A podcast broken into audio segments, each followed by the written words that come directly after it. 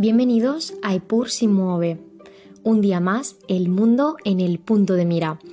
Hoy Pilar Rivas para hablarles del efecto Bruselas, un concepto muy curioso creado recientemente. Es frecuente escuchar entre los expertos el debate de quién domina el mundo o qué país es de facto más poderoso. Las respuestas desde luego son múltiples, pero las que más están repitiendo últimamente son China y por supuesto Estados Unidos. No obstante, la profesora finesa americana de la Columbia Law School, Anu Bradford, no opina lo mismo. Para ella es la Unión Europea la que lleva la voz cantante, tal y como lo ha reflejado en su libro The Brussels Effect, How the European Union Rules the World, es decir, el efecto Bruselas y cómo la Unión Europea domina el mundo. Esta obra académica fue publicada al inicio de la pandemia y busca explicar cuál es el método de esta organización internacional, compuesta por 27 estados, para dominar el mundo. Esencialmente, este llamado efecto Bruselas no es más que la externalización involuntaria de regulaciones a través de los mecanismos globalizadores del mercado. Con el término, acuñado por la propia Bradford en un influyente artículo en el año 2012, la autora insiste en que la Unión Europea acaba influyendo más en la vida de un brasileño, de un coreano o de un ruandés con sus leyes que Estados Unidos con su poder militar o China con sus proyectos en el extranjero. Pero ¿cómo lo hace exactamente? Las afirmaciones que acabo de hacer suenan muy complejas, pero sin embargo el proceso es bastante sencillo. Las empresas internacionales asumen las estrictas leyes de la Unión Europea para acceder al mercado único europeo, que es un mercado muy amplio y muy atractivo. A su vez, para evitar costes innecesarios y beneficiarse de las llamadas economías de escala, imponen estas reglas en sus filiales de todo el mundo, convirtiendo así a la Unión Europea en una potencia hegemónica regulatoria, en palabras de Bradford. Imaginemos que somos una empresa de Colombia y queremos vender en el mercado europeo. Nos estamos planteando crear dos líneas de producción para fabricar el mismo producto. Una con las regulaciones más duras, tal y como lo va a exigir la Unión Europea, y otra para un área diferente del mundo, con regulaciones quizás más laxas. Probablemente esto no nos sea rentable porque crear dos líneas productivas, según las propias economías de escala, nos va a acabar conduciendo a la uniformidad de los estándares regulatorios y de una sola línea productiva para un mismo producto. No obstante, debemos admitir que el efecto Bruselas tiene muchas limitaciones. No afecta a todas las empresas por igual y en algunos sectores, como en el financiero o en aquellos donde se pueden mantener distintos estándares, su efecto es limitado. Pero en otros, como en el sector alimentario, tecnológico, aeronáutico, en la protección del consumidor o del medio ambiente, sus repercusiones son mucho más notables. Veamos un ejemplo clave. Europa no tiene ni una sola empresa de búsqueda comparable a Google, ni una red social como Facebook. Sin embargo, es la Unión Europea y no Washington el principal regulador en el sector en todo el mundo.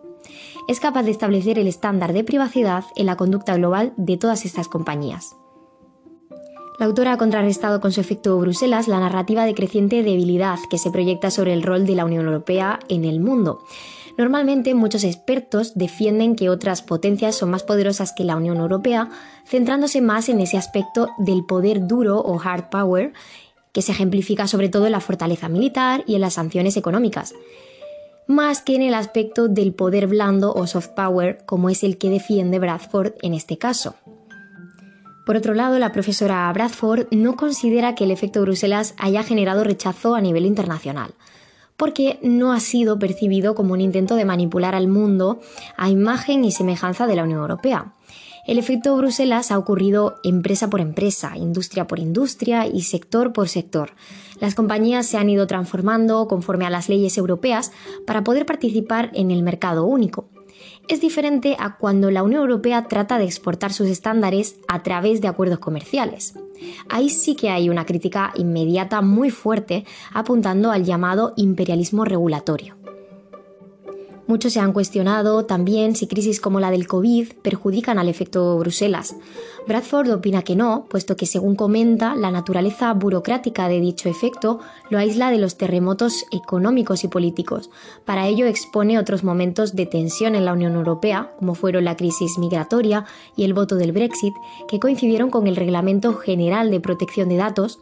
Evidentemente, como todos sabemos, terminó saliendo a la luz, a pesar de esos revuelos políticos de la Unión Europea eh, en ese instante. La autora concluye también que mientras exista un mercado tan grande, tan regulado, con un PIB per cápita tan alto como el de la Unión Europea y sin un sustituto, el efecto Bruselas prevalecerá. China, por su parte, tiene un mercado mucho más grande, pero su PIB per cápita es mucho más pequeño.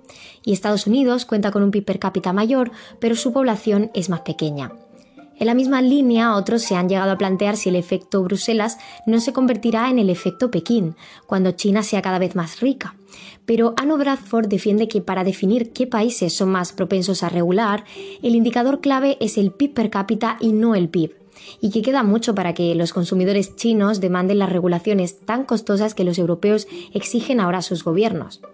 Además, en algunos aspectos, señala la autora, como en las leyes de competencia, China construye capacidades regulatorias copiando a la Unión Europea, por lo que si algún día existiera este llamado efecto Pekín, no sería más que un vehículo para amplificar el efecto Bruselas.